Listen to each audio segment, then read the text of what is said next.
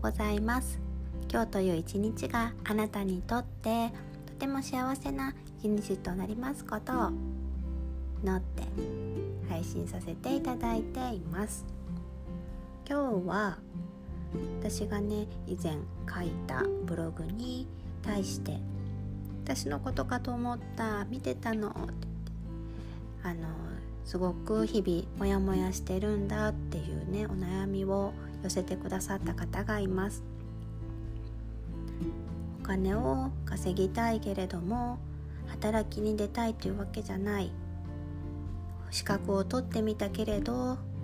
なんだかうまく活用できてないっていうねそんなモヤモヤの胸の内をお話ししてくださいました。モヤモヤをね晴らすためには一足飛びですぐに解決だったり。ね。そういうのって実はやっぱりねないんですね。だけど今自分が何を持ってるのかっていうことをまず一旦書き出してみて。じゃあなんでそれを持ってるのかなって。例えばお金がないから稼ぎたい。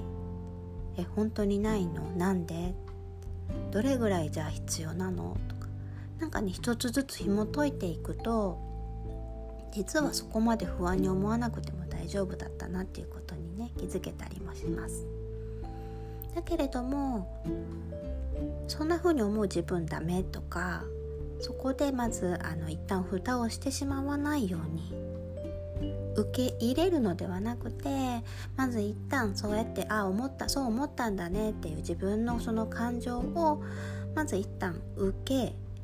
止めるっていうことがね大事かなっていうふうに思っています。イラッとすることももやっとすることも人間だから絶対にあるけれど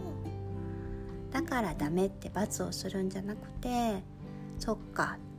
もやっとしたんだねイラッとしたんだねっていうところをねまず一旦受け止めてあげるところからスタートしてあげてみてください。何かねヒントになれば嬉しいです。ありがとうございました。